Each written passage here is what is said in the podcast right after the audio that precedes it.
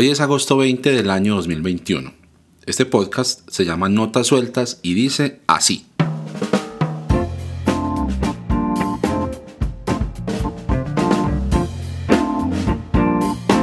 Buenas, buenas. ¿Qué se dice pues? ¿Qué se comenta? ¿Qué hay para hacer? ¿Qué vamos a dañar en este episodio? ¿Qué hay panchar? Decimos en Medellín. Bueno, les doy la bienvenida a este episodio nuevo del podcast, episodio número 42. El número 42, por si no lo sabían, es la respuesta al sentido de la vida, el universo y todo lo demás. y si no me creen, lean eh, la guía del autoestopista galáctico, un libro maravilloso de ciencia ficción escrito por Douglas Adams en 1979. Y también hay una película que, mm, bueno, pues sí, es buena, véanla. podríamos hacer un episodio de curiosidades ñoñas no teológicas, ¿no? Como por ejemplo sobre ese número 42, en binario es 10, 10, 10, por ejemplo. Eh, pero bueno, este episodio de por sí va a estar bien ñoño, entonces no nos metamos todavía en eso. La segunda temporada de Notas Sueltas sigue adelante y las conversaciones que he tenido, mejor dicho, ¿no? y las que vendrán después de estas. ah, bueno, y no puedo dejar de mencionar que este mes, en agosto, el podcast cumplió un año. Un año desde que publiqué el primer episodio. ¡Wow! Nunca pensé llegar tan lejos. Muchas cosas han pasado por aquí desde eso, ¿no? Pues yo la verdad les agradezco mucho que se tomen el tiempo de escuchar, eh, de venir luego de escuchar, hacerme comentarios o preguntas sobre lo que se conversa aquí. Es maravilloso. Hay una pregunta interesante que me han hecho varias personas ese dicho así, pues me pongo como todo influencer, ¿no? Para todos los que me han estado preguntando. Eh, no, pero entonces alguien vino en estos días eh, y me preguntó, me escribió, Abner, ¿tú crees todo eso que hablan contigo? Porque pues nunca les lleva la contraria. Pues como si siempre estuvieras de acuerdo con todo. y pues no, claro que no. Pues, de hecho, pues aquí entre nos, yo últimamente no creo casi en nada. Pero pero pues yo lo que abro aquí es un espacio para conversar, para escuchar puntos de vista, para aprender de las experiencias de, otras personas. El, asunto es que estamos tan acostumbrados como a tener que calificar lo que la otra persona está diciendo, o, bueno, eso me parece a mí, eh, pero entonces alguien nos empieza a exponer sus ideas e inmediatamente empezamos a compararlo internamente como con un checklist de falso, verdadero que tenemos construido, ¿no? Con eso estoy de acuerdo, con esto no tanto. Parce, ¿y qué? Pues, o sea, díganme, ¿por qué es relevante para el funcionamiento de la humanidad si yo estoy de acuerdo o no con lo que otro está diciendo?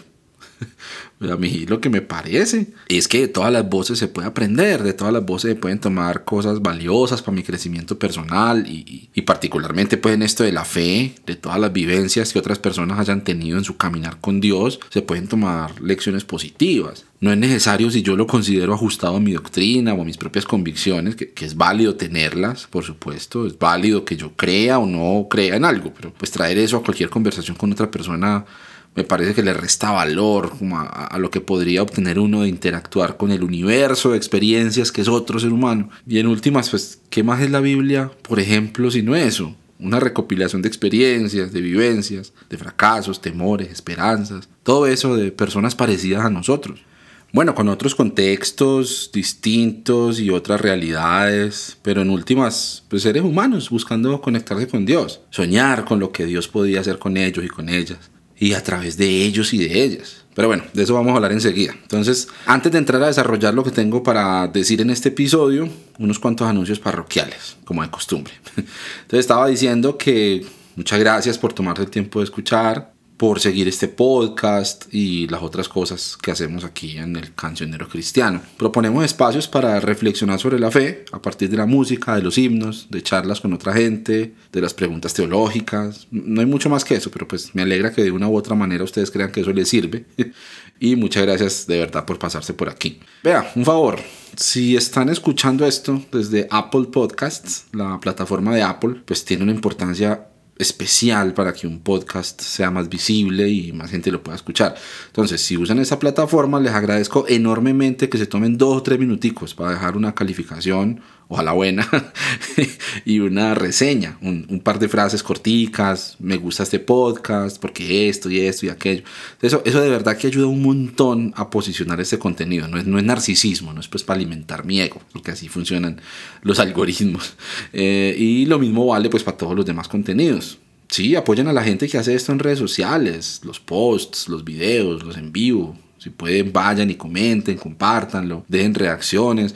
Eso, vea, eso no solamente anima mucho a las personas que se toman el trabajo de construir contenidos para todos nosotros, que es un trabajo eh, pues, grande, sino que también le da visibilidad para que otras personas lleguen a conocer. Y esto lo digo para los contenidos que hago yo, por supuesto, pero también para otro montón de amigos y amigas que están proponiendo cosas bacanas en las redes sociales, desde lo teológico, desde lo artístico, lo pastoral. Bueno, eso en serio es muy valioso. Y por último, Patreon. Muchas gracias a las personas que se han unido al programa de membresía en Patreon. Algunos incluso me ayudan con ideas para los contenidos y claro, pues también participan sobre todo con memes de buena calidad, muy importante.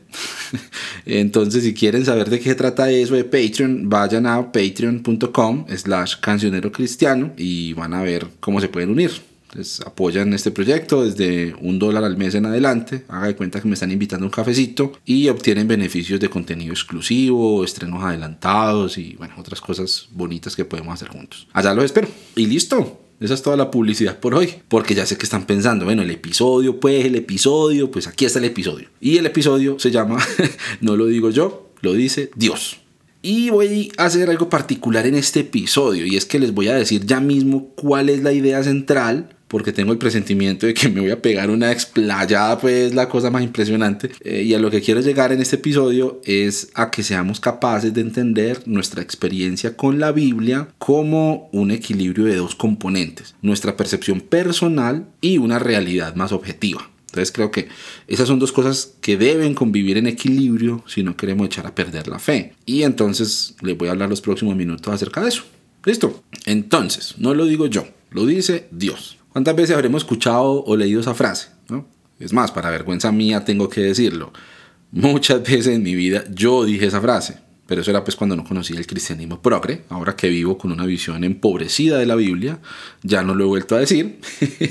eh, esto es una alusión a un post que vi por ahí en estos días, es como una lista de características del cristianismo progresista, entre comillas. ¿no? Vea, aquí lo tengo, una cosa hermosa. Eh, una visión empobrecida de la Biblia. Los sentimientos se enfatizan sobre los hechos. Las doctrinas cristianas esenciales están abiertas a la interpretación. Los términos históricos son redefinidos. El corazón del mensaje del Evangelio cambia del pecado y la redención a la justicia social. Pues mm, sí, suena como a lo que hago en mi día a día. Yo creo que sí debo ser entonces un cristiano progre, ¿no? Yo me levanto por la mañana, me desayuno y digo, bueno, ¿cuáles términos históricos estarían buenos, hombre, para redefinir hoy? Eh, pero mentiras fuera de charla, miren qué interesante. Ahí de primero, en ese listado que les acabo de leer de ese post, vean, ahí está eso de la visión empobrecida de la Biblia. Ya hemos conversado parejo sobre este tema aquí en el podcast y bueno, con gente que sí sabe un montón al respecto. Y ah, bueno, también uno de los primeros episodios del podcast tuvo que ver mucho con eso, ¿no? Desde la historia, de la formación de la Biblia y el asunto de la inspiración. Eh, como dice Dios en su palabra, es el título de ese episodio, se lo recomiendo muy relacionado con este. Bueno, y desde la teología y las ciencias bíblicas, por ejemplo, se advierte sobre esto de leer la Biblia usando el foco equivocado, porque pues a la Biblia se le puede poner a decir cualquier cosa prácticamente. Y, lo que ponemos a decir a la Biblia revela mucho acerca de cómo somos nosotros, porque leemos y entendemos la Biblia y bueno, en general toda la realidad. Ahorita vamos a hacer un poquito de zoom en eso, pero entonces agarramos la Biblia y la abrimos y la vemos desde nuestra mirada muy subjetiva, así no queramos reconocerlo. Yo no leo la Biblia desde el vacío, no, yo llego con un montón de ideas heredadas, adquiridas ya sea por el estudio o, o aprendidas de alguien a quien yo le reconozco autoridad, etcétera. Precisamente, pues ahí está la utilidad de las ciencias bíblicas y de la teología y de todas esas ciencias y disciplinas asociadas para ubicarnos un poco más cerca de lo que podrían tener en mente los autores y las comunidades que produjeron esos textos bíblicos. Por eso les recomiendo seguir a la gente que habla de eso en redes. no, pues qué bueno pues que tenemos gente haciendo eso en los últimos años, porque la mayoría no tuvimos la oportunidad de ir a la academia a formarnos específicamente en esos temas, pero pues ahí tenemos a los que sí saben y al menos yo he aprendido mucho de, toda esa gente. Pero miren que lastimosamente una gran población de los cristianos no, no, no tienen como esa actitud. Vamos a preguntarle a la gente que sabe eso. O, tampoco preguntarse, ¿habrá algo en mi experiencia personal que me haga inclinarme más hacia unas conclusiones que hacia otras? No, mucha gente lee la Biblia y cree que realmente ahí está Dios hablándole, que, que eso fue escrito directamente para ellos, que lo que dice ahí hay que obedecerlo sin chistar, que ese es el manual para vivir. Es que no lo digo yo, lo dice Dios. Volvamos a esa frase que se escucha y se lee mucho. Discutimos, los cristianos discutimos sobre temas de controversia y discutimos con otros cristianos y que también con gente que no es cristiana. Eh, y pues casi todos los temas son de controversia porque, vea, las cosas en las que los cristianos estamos de acuerdo son realmente muy poquitas. Por ejemplo, miremos el credo de Nicea. ¿no? uno de los intentos más antiguos por unificar lo que debe creer una persona para llamarse cristiana. Año 325 después de Cristo llegamos a estas conclusiones. Creemos en un solo Dios, Padre Todopoderoso, Creador de todas las cosas visibles e invisibles. Bueno, está ahí todo muy bien, excepto de pronto porque pensamos en eso de creador por un lado y por el otro están los descubrimientos científicos que apuntan a modelos evolutivos para el origen y el desarrollo de la vida y, y tenemos el modelo del Big Bang para explicar cómo se originó el espacio y la materia y el tiempo. Y bueno, ahí, ya tenemos un primer territorio de controversia porque para algunos cristianos no hay ningún problema en decir, listo, entonces el Big Bang fue una acción creadora de Dios y, la evolución fue la manera en la que Dios hizo que se desarrollara la vida en la Tierra, no hay problema. Pero para otros no. No, no, no, no, ¿cómo le ocurre? Esas son mentiras satánicas para tratar de quitar la fe en Dios eh, no, ¿cómo vamos a aceptar esas ideas eh, de ateos? Que, todo viene de una explosión. Bueno, ahí vale la pena aclarar por un lado que el modelo de donde se empezó a desarrollar esa teoría fue planteado originalmente por un sacerdote, ¿no? George Lemaitre se llamaba. Y pues esto del Big Bang no tiene nada que ver con una explosión, porque una explosión necesita precisamente espacio para explotar y según el modelo el espacio pues no existía antes del Big Bang es más complicado que esto, pero el modelo más o menos se remonta como a una especie de expansión y creación simultánea del espacio, del tiempo y de la materia que, que estaban ahí agrupados en algo que en física se conoce como una singularidad. Eh, bueno, si les interesan esas cosas, después hablamos más de eso. Entonces, sigamos con el credo. Creemos en un solo Señor Jesucristo, el Hijo de Dios, unigénito nacido del Padre, es decir, de la sustancia del Padre.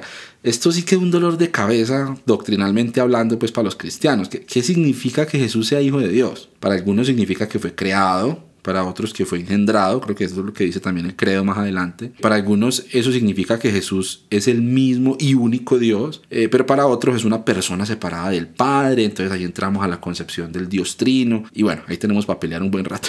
Eh, y así sucesivamente. La salvación, ahí podemos pelear sobre si se pierde o no se pierde, si es por gracia solamente, si hay intervención humana, si hay gracia irresistible, predestinación o no hay predestinación y, y un montón de etcéteras. Los sacramentos, pues si el bautismo quita el pecado o si es solamente un símbolo, si Jesús está ahí en el pan, en el vino, o si son solamente eh, en recordatorios de su muerte. Eh, vea, Jesús, el regreso de Jesús, ay bendito. el rapto secreto, ¿no? Antes de la tribulación, en medio de la tribulación, se van todos, o hay unos que se quedan, o hay reino milenial, o no. En fin, creo, creo que ya demostré mi punto. Y entonces lo que sucede es que cada facción defiende su conjunto de convicciones a punta de versículos. Eso sí, con una secuencia perfecta de textos bíblicos que no pueden dejar lugar a dudas de que la cosa es así. Y lo mismo aplica para los que piensan todo lo contrario.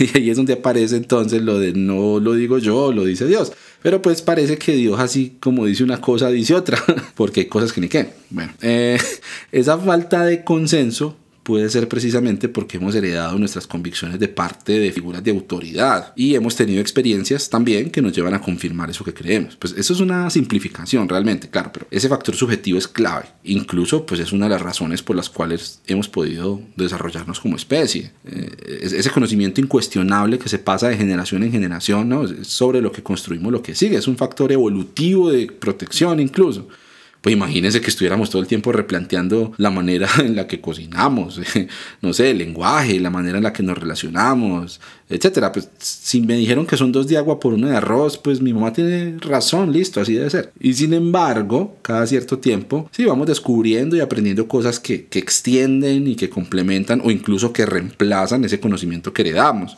Bueno, y así funciona la humanidad. Cambiamos solamente un poquito cada tanto y eso está muy bien. Pero vean lo interesante, a la vez también cambiamos todo el tiempo en otros frentes. Cambiamos tanto que ni siquiera a ver, ni siquiera somos los mismos en términos estrictamente materiales. Eh, piensen en las células que componen nuestro cuerpo. Son millones de millones de células. Tanto así que se dice que tenemos más células en nuestro cuerpo que las estrellas que hay en nuestra galaxia. Y todas esas células están constantemente muriendo y renovándose. Eh, de 1 a 3 millones por segundo, para ser más exacto. Y, y bueno, miren eso tan curioso. Si uno saca células de su cuerpo, puede conservarlas en un ambiente apropiado para que sigan viviendo por algún tiempo independientemente de uno. O sea, esto lo mencionamos en el episodio de las vacunas. O sea que hasta cierto punto mis células pueden vivir sin mí, pero yo no puedo vivir sin ellas. ya nos pusimos poéticos. Y bueno, eso plantea también una discusión filosófica. ¿Qué me hace ser yo? ¿Qué hace a Abner ser Abner? Sus células, pues, no sé, sus átomos. Bueno, si quieren profundizar, les recomiendo buscar la paradoja del barco de Teseo muy interesante, por cierto. Pero pues yo no soy simplemente el conjunto de mis células, claro que no. Yo, yo puedo pasarle un montón de células de mi cuerpo a otra persona, por ejemplo, en un trasplante de riñón, y eso no significa que una parte de mí va a vivir en ese otro, ¿no? ¿O sí? o, o, en el rapto, ¿será que ese riñón se va conmigo o se queda? Ustedes no me lo van a creer, pero ese tipo de cosas me tocó discutirlas con gente que necesitaba salir de la duda. Entonces, sí, vamos cambiando todo el tiempo, físicamente de hecho, cada 7 años los componentes de todas las células de mi cuerpo han sido reemplazadas. O sea que eh, yo tengo casi 38 años. Eso significa que ya ha habido como 5 Abners que se han transformado y, renovado, hablando en términos pues, celulares. Pero pues no como las águilas. Porque yo cada vez me voy poniendo más viejo y, bueno, y cada día me quejo más para amarrarme los zapatos. Em, ese cambio también sucede en lo que nos hace ser nosotros y que no es estrictamente material o sea, en nuestros pensamientos, nuestra identidad, nuestra manera de ver el mundo, experiencias traumáticas, ¿cierto? Que nos hacen cambiar de parecer con respecto a lo que vemos y percibimos. Y también eso pasa en el gran organismo social que se conforma cuando nos juntamos con otras personas. Entonces ahí hablamos del origen de la cultura, de las cosas que se van volviendo a imaginarios colectivos, cosas que todos aceptamos y alrededor de esos consensos podemos convivir y, y crear comunidades. Pero a la vez todo sigue teniendo ese factor subjetivo. Entonces, así estemos hablando de una célula, de una persona o de una comunidad o de toda nuestra especie. No, no nuestro sistema de referencia de medidas, de tiempo, de espacio, los nombres que le damos a los planetas, las constelaciones que armamos con las estrellas, todo eso es subjetivo. Si existiera otra civilización parecida a la nuestra en otro lugar de la galaxia o del universo, pues no va a medir las cosas en metros, ni va a contar el tiempo en segundos. Eso nos lo inventamos nosotros aquí en la Tierra. Eh, aunque bueno, pues aquí pensándolo bien, en Apocalipsis dice que, que, que la medida, ¿cómo es? Que la medida del codo de hombre es la misma que el codo de ángel. Ahí tenemos un problema interesante de magnitudes. Pero en fin, la subjetividad. Entonces, la realidad, por ejemplo, esto es un tema del que me, de que me gusta hablar mucho y es un ejemplo que me gusta mencionar. Lo que nos rodea y lo que podemos percibir con los sentidos tiene esa connotación que le da al cerebro que lo interpreta. Entonces, por ejemplo, la visión para nosotros, con los ojos y los nervios ópticos que tenemos y, bueno, y la manera en la que está cableado todo ese sistema con el cerebro, existe un rango de colores que va del rojo al violeta, dependiendo de las longitudes de onda de la luz que recibimos. La luz se refleja en los objetos y dependiendo de un montón de factores eh, rebota a nuestros ojos y se descompone en diferentes ondas que forman colores, eh, como en la portada del disco de Pink Floyd. Entonces el rojo es la manera en la que el cerebro humano decodifica las ondas de 380 nanómetros de longitud. Y el violeta es la manera en la que el cerebro humano decodifica las ondas de 780 nanómetros de longitud. Eso en nanómetros, por cierto, significa que hay que poner en fila un millón de punticos para formar un milímetro. Esa, rayita más delgada que hay en las reglas que usamos para dibujar, eso es un millón de nanómetros. Entonces, esos 400 nanómetros, entre los 380 y los 780, son el espectro visible para los humanos. Todo lo que vemos, todo lo que podemos apreciar alrededor, está dentro de esa región tan pequeñita de luz. Por eso hablamos de infrarrojo y de ultravioleta, ¿no? Son rayos de luz con longitudes de onda por fuera de ese espectro visible. Pero entonces Hace poco nos dimos cuenta que hay otros animales que han desarrollado ojos con la capacidad de ver longitudes de onda por debajo del rojo o por encima del violeta. Entonces, por ejemplo, las abejas ven colores que nosotros no podemos ni siquiera imaginar porque tienen un campo visual por encima del violeta. Pero pues también su campo visual no alcanza a ver colores que nosotros sí vemos, por ejemplo el rojo.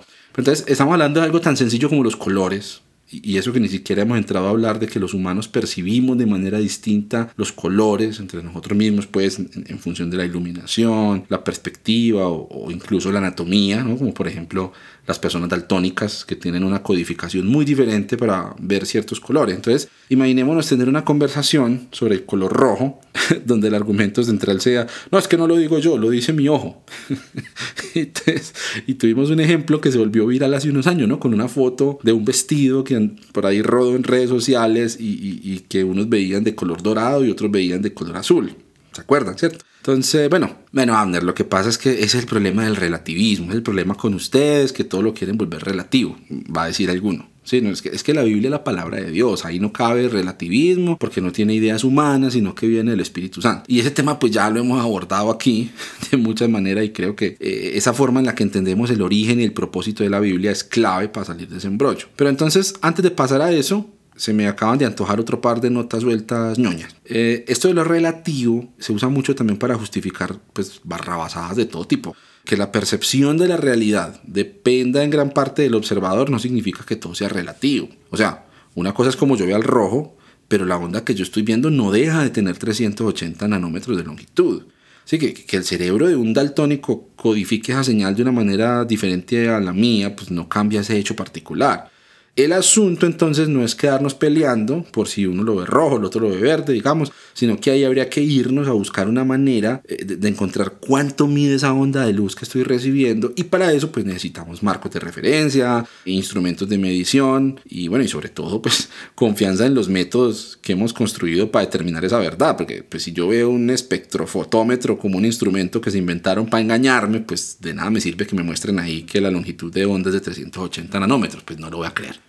Ahí también entra en juego el asunto de la pluralidad, específicamente en este caso, pues hablando de la ciencia, ¿no? Porque para descubrir, por ejemplo, quién escribió un libro de la Biblia o qué significan ciertas palabras en su contexto original, pues nos apoyamos en herramientas científicas. Entonces, la ciencia no funciona como una imposición, sino que funciona a partir de marcos de referencia y de modelos validados por toda una comunidad científica. Hay, hay gente que habla de tener fe en la ciencia, no es que tú tienes más fe en la ciencia que en Dios pues justamente la ciencia no necesita fe, porque lo que no se puede medir, lo que no se puede demostrar, pues no, no cabe dentro de la ciencia. No, no se trata de confianza, sino de validación, de, de, reconocer que los resultados de cierto postulado científico cumplen con unos parámetros que lo hacen viable. Y de todas maneras, si aparece un postulado que explica mejor el mismo fenómeno o el mismo objeto de estudio, pues se reconoce y se cambia el anterior y listo. Pero no es tan sencillo, pero eso pues, ejemplifica cómo es el proceso, de creación colectiva de conocimiento científico. Y bueno, alguien podría decir que esa supuesta objetividad científica no es más que la suma de muchas subjetividades que se parecen, ¿no? Pero en fin.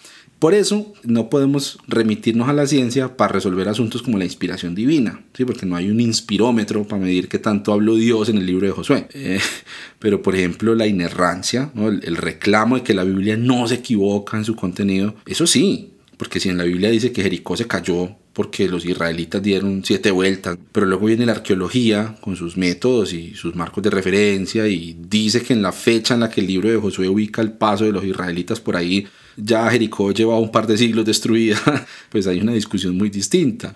Entonces ahí entra la pluralidad, la perspectiva de unos enriquece la visión de otros. No necesariamente entran en conflicto, sino que pueden complementarse. Les voy a poner este último ejemplo desde lo científico, una ilustración que se utiliza mucho en física cuántica para abrir conversaciones sobre el modelo relativista. Supongamos que estamos en la orilla de la playa y vemos pasar un barco de manera horizontal. Allá va el barco sobre las olas y desde acá, desde la playa, se alcanza a ver la silueta del barco. Allá arriba, en el carajo del mástil principal, Sí, el carajo.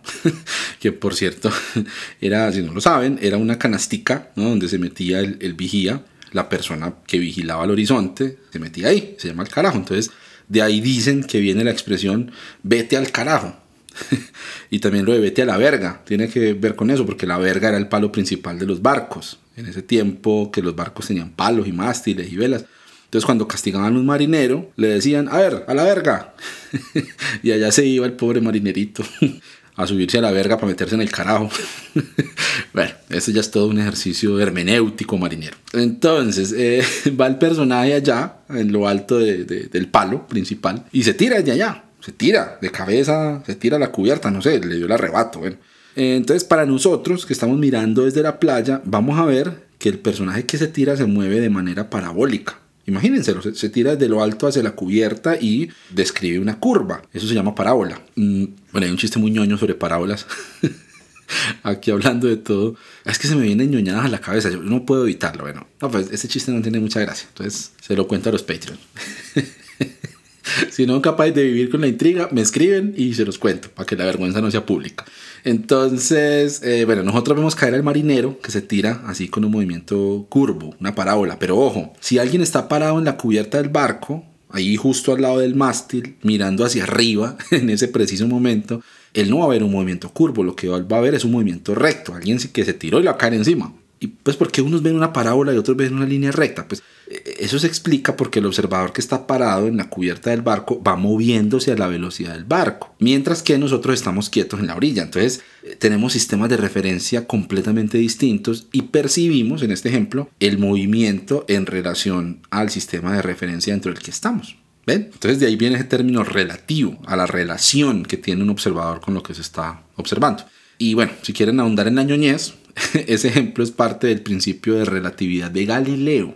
Sí, señor, Galileo. 1602. Ni siquiera estamos hablando de Einstein. Ese sí se la fumó más verde todavía. Bueno, yo creo que con todo este contexto queda bien demostrado que lo que vemos y entendemos responde en una medida muy grande a nuestra propia percepción, a nuestras impresiones de la realidad. Pero creemos, eso sí, que eso que vemos es la realidad indiscutible. Ahí es donde está el problema. Y aquí cabe una frase que me envió mi esposa en estos días de un libro que está leyendo y dice don José Saramago, el mundo se está convirtiendo en una caverna igual a la de Platón todos mirando imágenes y creyendo que son la realidad. Entonces, para cerrar esta primera parte, cuando salgo con esa frase, no lo digo yo, lo dice Dios, lo más posible es que sí lo estoy diciendo yo.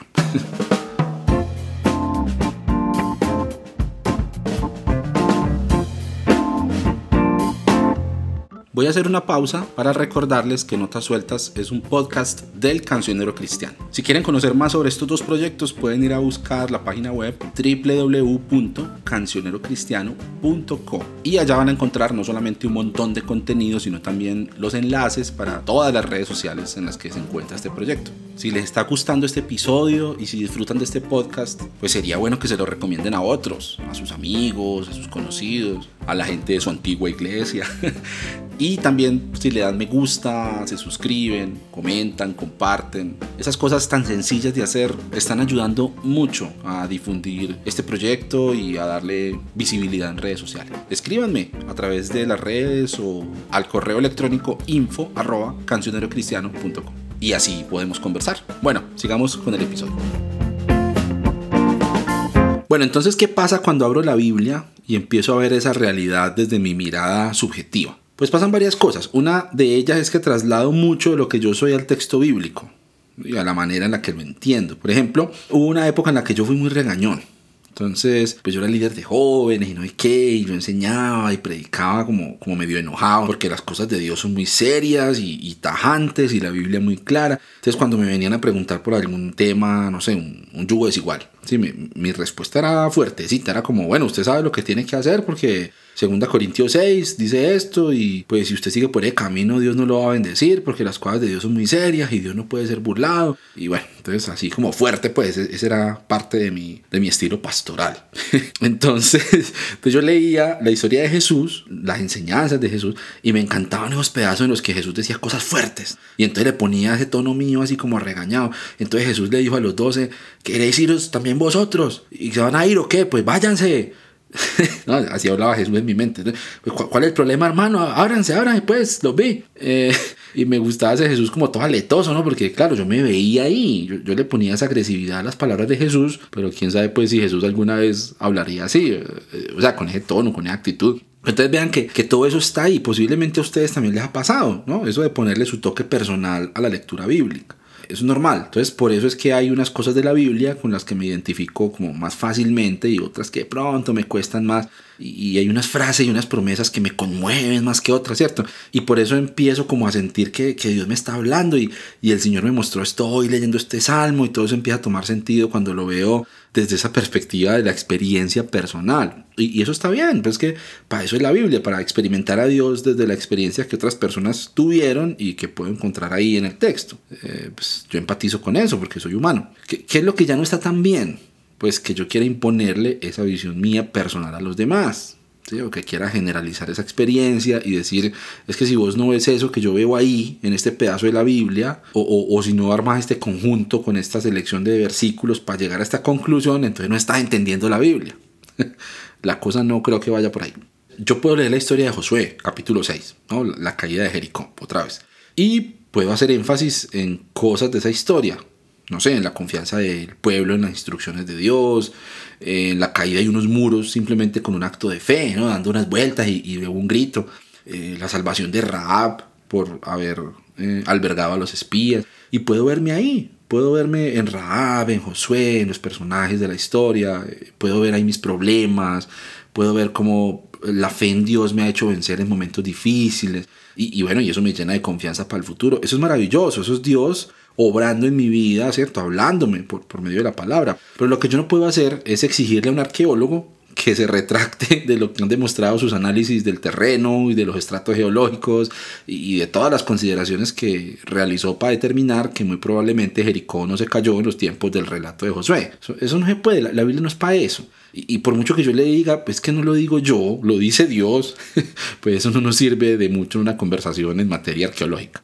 Entonces ahí volvemos a eso que mencionamos hace un rato, la intención de los textos. Esos textos de la salida de Israel de Egipto y el peregrinaje por el desierto y la conquista de Canaán, por ejemplo, esos fueron textos producidos por y para una generación que necesitaba eh, afianzar su identidad como nación después de pasar décadas, casi un siglo, en, un cautiverio, en una tierra extraña, ellos también están volviendo a su tierra prometida, ¿no? Están volviendo a salir de la esclavitud y necesitan esas historias. Y por lo importante no es la veracidad en términos estrictamente históricos de esos relatos, porque esa no es la intención con la que se escribieron. No, no son crónicas periodísticas, eh, no es un levantamiento judicial. Son epopeyas de origen de una nación. Es la manera en la que en esa época se escribían esos asuntos. Unos géneros literarios que debemos reconocer y aprender a entender en su contexto y en su intención. E, esa idea de leer la Biblia como si fuera un periódico, eso es muy occidental y muy de la era moderna también. Eh, pero entonces está diciendo que eso no fue verdad. Pues claro que fue verdad, no una verdad histórica necesariamente, o de pronto no una verdad científica. Es que esas categorías epistemológicas de verdadero, falso, no pueden ser tan rígidas como las hacemos ver. Vea, pensemos en esto. Si yo le escribo a mi esposa un poema, a mí que me gusta mantenerla enamorada de mí y todo, entonces le voy a escribir unos versos. y le escribo, es lo que le voy a escribir. Cuando miro el reflejo de un atardecer en lo profundo de tus ojos, puedo ver directamente en tu corazón. Una belleza, ¿no? la hermosura, pero entonces va a venir alguien a decirme, vení, pero ¿cómo así? A ver, eso no es verdad porque el corazón no se ve por ahí. no, pues claro, pues, pues, ojalá el corazón se viera por los ojos, pues no necesitaríamos tomografías o electrocardiogramas. Pero es que eso no es lo que yo estoy, o sea, no, no, es ese corazón del que yo estoy hablando, ni, ni cuando estoy diciendo ver, me estoy refiriendo a ver, sino a otra cosa, ¿sí? a algo precisamente que no se puede ver. Pero vean que eso no es tan complicado tampoco, o sea, eso no es una conversación que uno tendría en la vida real. Uno lee una cosa de esas y sabe que eso es un poema, pues, que, que eso tiene unas connotaciones diferentes, más allá de términos como verdadero o falso, no, no lo evaluamos así. Porque pues yo leo eso, yo sé que no estoy expresando verdades científicas ni hechos históricos eh, irrefutables, ¿no? Estoy siendo tierno con mi esposa y la gente no tiene problema con eso, ni se pone a analizar lo que dije, a ver si es demostrable, y si es histórico, y si es literal o es simbólico. Y sin embargo, sí tenemos esas conversaciones acerca de la Biblia. Eso es muy curioso, eh, muy curioso. Y una última pregunta, ¿de, de dónde salen entonces nuestras interpretaciones de la Biblia? O, mejor, ¿Habrá alguna manera de que interpretemos la Biblia sin estar viciados por nuestros propios puntos de vista? Pues ahí tenemos a la gente que estudia los idiomas originales, que profundiza pues, en, en, todos esos contextos culturales y estilísticos, lingüísticos, lo que hemos venido hablando ya aquí con gente invitada que, wow, pues una genialidad y un conocimiento tenaz, pero pues le queda a uno como esa duda, ¿no? ¿No será que mucho de eso también viene como sesgado por una visión particular? O sea, claro, son disciplinas que se apoyan en métodos científicos y, y son confiables, pero al menos para mí la duda está ahí. Ahora bien, sí es cierto que dentro de la ortodoxia cristiana, o sea, el, conjunto de doctrinas, eh, o más bien, el punto de partida para gran parte del desarrollo doctrinal que conocemos en Occidente, pues proviene de unos paradigmas establecidos, casi que incuestionables, pero que si uno se pone a pensarlo no son más que percepciones de lo que está escrito ahí en los textos. Entonces, a ver, un ejemplo para que no me quede esto muy enredado. A mí me enseñaron que en el Antiguo Testamento todo era una figura de Cristo desde Génesis hasta Malaquías. Claro, Jesús dijo en varias ocasiones que Moisés y los profetas y los salmos hablaban de él, ¿no? En el camino de Maús, por ejemplo, una escena muy, muy linda. Y pues bueno, hay como figuras directamente utilizadas en el Nuevo Testamento para reforzar cosas sobre Jesús. Mm, basándose en historias que la gente conocía. Por ejemplo, a la serpiente de bronce en el desierto, que aparece en el discurso de Juan 3. Así como Moisés levantó la serpiente en el desierto. O también en el mismo Juan, en el capítulo 6, aparece un discurso de Jesús diciendo que Él es el pan de vida, el pan del cielo, y lo compara con el maná. Y bueno, y así algunas referencias a, objetos, a historias de la Biblia hebrea se van colando por ahí en el discurso de los evangelios y de los apóstoles. Y ni hablar pues de las profecías que directamente se reclama que fueron cumplidas por Jesús. ¿no? Sobre todo pasa mucho en Mateo, pero pues también en otras partes que aparecen esas referencias. Esto sucedió para que se cumpliera lo que dijo el profeta tal, ¿cierto? Y un versículo ahí del Antiguo Testamento. Entonces, a partir de ese hecho literario, que es obvio cuando uno lee esos textos, a algunos maestros destacados y, digamos, fundadores del movimiento de los hermanos, como Darby, Schofield, eh, Mackintosh, bueno, y otros nombres muy importantes de mi niñez, eh, se sentaron a leer el Antiguo Testamento pensando que ahí iba a estar Jesús por todos lados. Entonces uno escuchaba esas enseñanzas basadas en los escritos de esta gente y, y todo lo que pudiera convertirse en un símbolo o en un tipo de Cristo, pues no, iba a la fija. Por ejemplo, no sé, eh, los elementos del tabernáculo, eh, las vestiduras de los sacerdotes, las ofrendas levíticas, pero no pues como en términos generales, sino hasta el más mínimo detalle. Entonces, que, a la víctima se le sacaban los riñones, figura de Cristo. que, el vestido del sacerdote tenía campanitas en las faldas, figura de Cristo que el novio de Cantares pues se le encaramaba a la muchacha y le acariciaba los, los racimos de las palmeras, figura de Cristo. y así todo el Antiguo Testamento se leía en clave de, de esto qué pedazo de la vida de Jesucristo ahora querido ilustrar. Y pues me parece algo muy noble y muy bello uno querer encontrarse con la Biblia de esa manera, pero pues a veces eso queda muy de para arriba, ¿no? Muy complicado meter esas ideas donde evidentemente no están en la mente de los autores. Por ningún lado creo que estuviera la intención de decir que el cordón de grana que puso Rahab en la ventana, en el muro de Jericó, representa la sangre que nos iba a redimir. Pues, para volver a Josué 6, que tanto hemos hablado de ese pasaje hoy. Y ya la cosa se iba al extremo, no solamente buscando a Cristo, sino también buscando aplicaciones para uno. Entonces, por ejemplo, se nos enseñaba sobre la adoración, basándose en las cinco ofrendas de Levítico. Los primeros seis o siete capítulos se contienen esas instrucciones sobre los sacrificios y las ofrendas. Entonces, no sé, por mencionar algo, Levítico 2, la ofrenda de flor de harina, la única ofrenda sin sangre, era una ofrenda vegetal que se ofrecía en oblación y Dios la aceptaba en olor fragante. Entonces, eso representaba no la muerte de Cristo, sino su vida, ¿cierto? Porque era sin sangre. Entonces, su vida perfecta, sin pecado, porque no tenía levadura. Y ojo, ahí venía un detalle que era el de la miel. Esa ofrenda no podía llevar miel. Y eso significaba entonces que los sentimientos humanos, ojo, ojo pues que eso está potente. Cuando yo iba a adorar, ¿sí? no, no debía involucrar sentimientos humanos, sino adoración en el espíritu. Sí, porque la ofrenda no puede llevar miel, como esa dulzura, como ese, ese empalago de nuestros sentimientos. No, no, no. La adoración es en espíritu y en verdad no con emociones ni nada de eso, sin nada de miel. Una nota, ¿no? exégesis de los hermanos de Plymouth nivel Dios. Entonces, vean, es posible que alguno de ustedes, y, pues, bueno, eso no se le hubiera ocurrido nunca, y, entonces uno escucha eso y dice, wow, qué revelación, qué cosa tan profunda, pero después se pone a pensarlo y eso de profundo no tiene nada, eso es una pendejada. el texto no dice eso.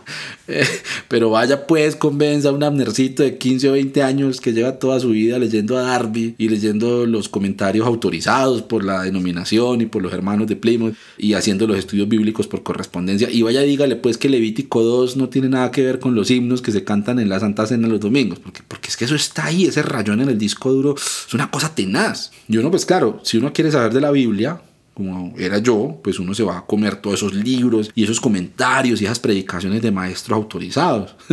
y eso parece uno como descargando programas de la Matrix, ¿no? Nio, ¿cómo vas? Bien, ya sé explicar Efesios, Morfeo. Muéstrame. Pablo, apóstol de Jesucristo por la voluntad de Dios.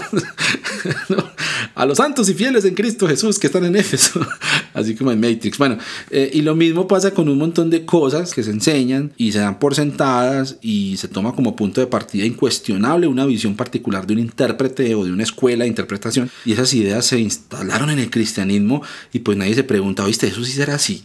¿No? Otro ejemplo que me ocurre aquí, que justo se me ocurre porque estaba hoy conversando de esto con mi amigo Esteban, querido amigo de Reflexiones Marginales, sobre este tema, pues una vaca sagrada de la doctrina cristiana, la sustitución penal. Esa idea acerca del pecado y del plan de salvación, donde se ve a Dios como un juez, el pecado es un delito que merece el castigo más severo y nosotros somos culpables y merecedores, claro, de, ese castigo. Entonces aparece Jesús, una víctima inocente que va a pagar el castigo que nosotros merecíamos y va a la cruz y recibe toda la ira de Dios que merecían nuestros pecados y así paga nuestra salvación.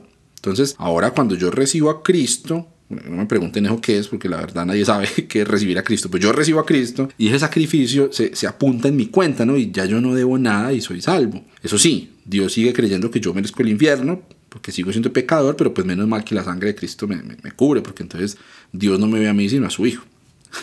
entonces, eso suena súper bíblico. Y todos seguramente diríamos amén, porque así es que se enseña el asunto de la salvación, con algunas variantes, pues más o menos mecanismos que pueden cambiar, si el bautismo, si la fe, las obras, etc. Pero ese es más o menos como el común denominador cuando pensamos en eso. Y, no se discute ni se cuestiona, eso ya lo tenemos resuelto. Pero luego uno se pone a rastrear el origen de las ideas y encuentra que la primera mención a eso es en el siglo XI, o sea, más de mil años después de Cristo. Y que todo eso es producto de la reflexión de un señor que se llamaba Anselmo de Canterbury. Entonces este man, Anselmo, se pone a pensar en el asunto del pecado y la salvación y lógicamente llega a conclusiones desde una perspectiva judicial, que, entre otras cosas pues refleja el pensamiento y la cosmovisión de la Edad Media, donde él vivía. Eh, y jueces, señores, feudales, miserables, culpables, que no eran capaces de pagar sus deudas, bueno, claro, pues que eso suena también como a Colombia en el siglo XXI. Eh, pero bueno, en fin, con todo ese marco de referencia en su cabeza, esa percepción desde su momento histórico, ¿no? lo que hemos venido hablando, entonces Anselmo asimila y explica esos conceptos. Pecado, justicia, castigo, uh, ira de Dios, redención, expiación, salvación, etc. Y entonces en la reforma agarran eso Lutero y Calvino y hacen un remix a partir de esta idea y toda esa estructura de pensamiento es la que nos llegó a nosotros hoy. Bueno, e, estaba pensando que también podríamos hablar sobre otra enseñanza de esas así incuestionables, que es el rapto. Pero pues el profe Sebastián Hernández, gran amigo de la casa, tiene una serie de artículos sobre el tema que está brutal. Ahí les dejo el link. Me están dando ganas de invitarlo para que hablemos de eso también. Sebas, si escuchas esto, escríbeme con el santo y seña. Operación Rapto. Repito, Operación Rapto. Bueno, cambio fuera. ¿A dónde nos lleva todo eso entonces? Primero, eh, a pensar que nada en el mundo tiene sentido. Pero después de, que uno, después de que uno se repone de esa sensación, creo que queda algo bonito. Creo que se acerca uno a la Biblia como con otra mirada, con, con humildad, con honestidad. Al menos a mí me pasa, pues yo eh, antes abría la Biblia y creía que ya me la sabía. Y bueno, pues la verdad es que sí me la sabía más o menos, pero eh, la explicaba así como con esas ideas todas locas de Darby que ya les conté. Eh, pero se acerca uno a ver ese libro donde Dios se revela no a partir de la inerrancia, la perfección, ¿cierto? Como le hacen creer a uno, eh, no, sino que se revela precisamente en la imperfección. E, en ese libro al que se le empiezan a ver las costuras y las cosas que no cuadran, ahí se revela Dios. Eso me da esperanza, porque no tengo necesidad de entenderlo todo, eh, ni de ser capaz de definir a Dios, eh, ni, ni de trazar sus planes para la humanidad a través de las dispensaciones y ubicar que lo que sigue en una línea de tiempo profética, porque eso lo inventaron y eso no existe, porque eso no es lo que Dios quiso decir, ¿no? Porque era tan difícil deshacernos de esas ideas. Y, es una cosa tenaz, uno tener que vivir por un lado con esa incertidumbre, que es la realidad que nos rodea, pero tener que creer que lo que dice en la Biblia sí es sólido, inmutable, y que no cambia y que no se discute porque no lo digo yo, sino que lo dice Dios. Eh, bueno, para terminar hice un ejercicio. Me fui a Google a buscar unas preguntas que la gente hace. Una de las cosas más bacanas que nos hemos inventado como especie en los últimos 10 o 20 años es la inteligencia artificial, eh, machine learning y bueno, otras cosas raras de la ciencia informática que hace que cuando ustedes empiezan a escribir algo en Google, ya él sabe más o menos qué es lo que uno está escribiendo, ¿no? Y hasta le sugiere cosas para buscar de acuerdo a la información que tiene guardada de las cosas que toda la otra gente está buscando. Eso es una berriondera, pues. Entonces empecé con unos términos de búsqueda, los Patreons me ayudaron ahí con algunas ideas, como para ver qué cosas busca la gente acerca de lo que dice la Biblia. Y entonces vean, estos son algunos resultados. ¿Qué dice la Biblia sobre? Entonces, estas son las cosas que más buscan. Autocompleta con esto. Los tatuajes. Qué sorpresa. Eh, la muerte. Las mariposas negras. Bueno, idea que ir a la Biblia sobre la mariposa negra. Debería buscar de verdad a ver Google qué dice. Bueno, sobre el matrimonio, sobre el divorcio. Ya pues, ahí están esos dos extremos, ahí se juntan. Sobre el ayuno, sobre el amor, sobre llorar a los muertos. Bueno, si alguna vez se lo han preguntado, no creo que la Biblia diga que está mal llorar a los muertos, ¿no? Aunque bueno, yo me acuerdo que yo escuchaba esa prédica sobre el pasaje de Jesús que le decía a alguien, eh, ¿cómo es? Deja que los muertos entierren a sus muertos. Y entonces le explicaban a uno como que era más importante seguir a Jesús que ir al entierro del papá. eso me predicaron a mí, pues tiene sentido buscar qué dice la Biblia sobre eso. ¿Qué dice la Biblia sobre prender velas a los muertos? Sobre la familia. Claro, tiene sentido porque si vemos la Biblia como un manual, entonces estoy engañando a mi esposa o tengo problemas con mi esposa, entonces necesito ir a ver qué dice la Biblia. ¿Sí? Como para ver cómo salgo de ese enredo. en vez, no sé, de cultivar una inteligencia emocional y afectiva sana. Bueno, en fin. Ojo a estos. La Biblia enseña que, entonces, estas son las más buscadas, que la Virgen María es el arca de la nueva alianza. Ok. Eh, no, eso no. Que existe, que existe un solo Dios, que una persona divorciada puede servir como pastor. Miren esas preocupaciones, tatuajes, divorcio. Eso pues no es un secreto, que son grandes temas de controversia en la iglesia cristiana. Muy interesante. Y estos están parecidos. Según la Biblia, bueno, según la Biblia, ¿cómo es el nombre de Dios Padre? Pues no sé, Dios Padre, supongo. eh, ¿Qué es la fe? ¿Quiénes eran los publicanos? Mm, ¿Qué es el amor? ¿Qué es el alma? Qué es la oración, qué es el pecado. Bueno, estas están como más existenciales. Ojo a esta. Según la Biblia, ¿qué es la abominación desoladora? Uf, esta la guardo para el profe Sebas, pues. Operación Rapto, repito, Operación Rapto. Miren ese otro conjunto de preguntas. Según la Biblia, Jesús. Y entonces estas son las más buscadas. Jesús tuvo hermanos. Bueno, eso debe preocupar mucho a los católicos, ¿no?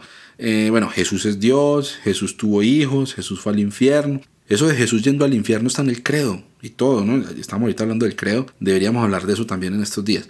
Bueno, aquí unas últimas sobre la Biblia. ¿Por qué la Biblia es la palabra de Dios? Qué buena pregunta, hombre. Vea que si hacía falta hacer episodios sobre la Biblia. eh, ¿Por qué la Biblia es un libro sagrado? ¿Por qué la Biblia católica tiene más libros? Buena pregunta. Biblia católica, quita los libros deuterocanónicos de mi vista. ¿Por qué la Biblia no habla de los dinosaurios? Pregunta para el dinosaurio de Noé. ¿Por qué la Biblia dice tu deseo será para tu marido? Uy, quieto. Esta está densa y obviamente no la voy a responder. Y para terminar este experimento, se me ocurrió buscar también qué busca la gente sobre los cristianos, el, el pueblo de la Biblia, claro. Entonces vean, ¿por qué los cristianos no se persignan? ¿Mm? ¿Por qué los cristianos no creen en la Virgen? Bueno, pregunta ahí como de cristianos versus católicos, ¿no? ¿Por qué los cristianos no guardan el sábado? ¿Por qué los cristianos guardan el domingo? Buena pregunta, cristianos. ¿Qué pasó con el cuarto mandamiento?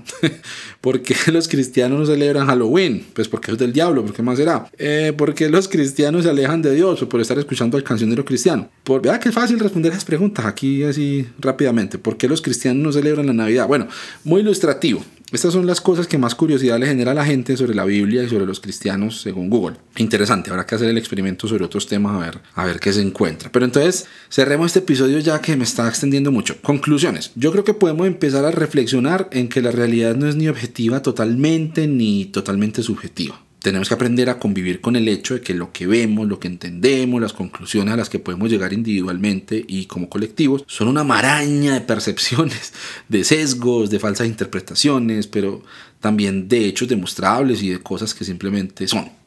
¿Sí? Ahora bien, el truco está en reconocer cuál es cuál.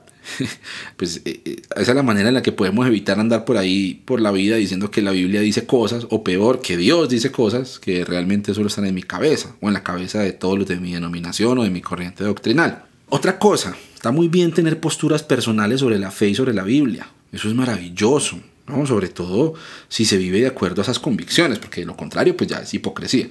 Pero está bien, si a mí me parece que tiene sentido lo que dijo Anselmo y lo que dijo Calvino, pues eso no es problema. Y si me parece que eso por ahí no es, pues bueno, vamos a explorar otras opciones. No hay misterio en eso, pues no se trata de convertir a todo el mundo al progresismo y a cuestionar todo simplemente por cuestionarlo y ya. No, pues cada uno pues tendrá un proceso y construirá sus convicciones. Pero entonces aquí viene la advertencia. Una cosa es que yo crea algo y otra cosa es que ese algo tenga que creerlo todo el mundo.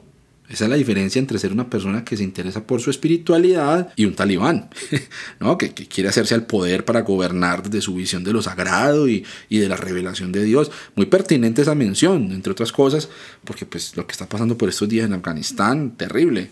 Es la manifestación más extrema del fundamentalismo. Porque claro, el Islam no es eso. El Corán no dice lo que los talibanes dicen. Todo este episodio podría llamarse, no lo digo yo, lo dice Alá, y básicamente es lo mismo. Son interpretaciones fundamentalistas que no admiten contradicción, basadas en unos escritos sagrados y, usadas para dominar y para hacer daño y para obligar a los que creen diferente a someterse a lo que dijo Dios. Entonces esa conclusión es bien importante. Hay una diferencia clara entre ser religioso y ser fanático. Si tú dices, mira, es que esto no lo puedo hacer porque mi religión no me lo permite, ok, eres religioso, está bien, te respeto, dale no hay problema.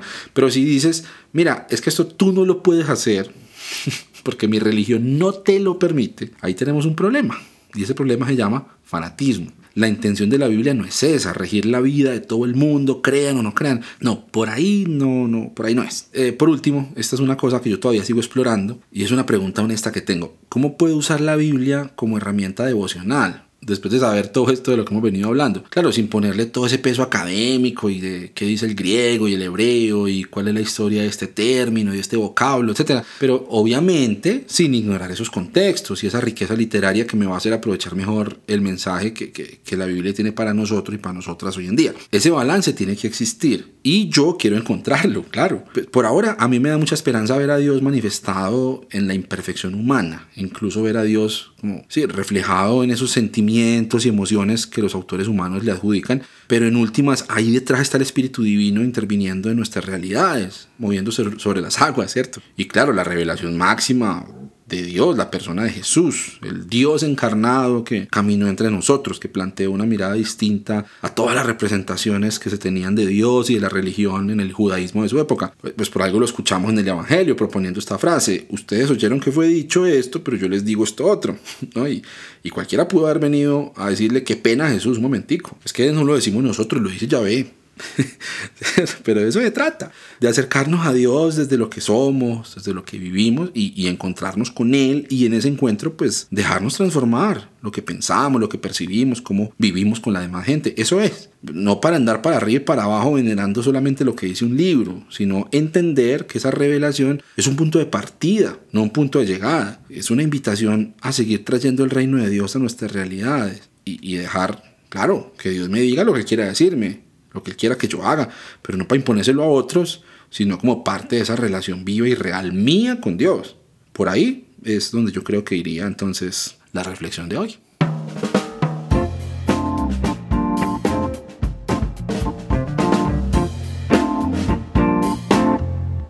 Muchas gracias por unirse a la conversación en Notas Sueltas. Recuerden que si quieren conocer más sobre este proyecto y sobre todo el contenido que tiene Cancionero Cristiano, pueden ir a la página web www.cancionerocristiano.com. Y también recuerden que le ayudan mucho a este proyecto si le dan me gusta, se suscriben, comentan, comparten este contenido. Son cosas muy sencillas, pero que le ayudan a dar visibilidad a este proyecto y que llegue a más gente. Mi nombre es Abner Trejo, les envío un saludo desde Medellín, Colombia y los espero en el próximo episodio.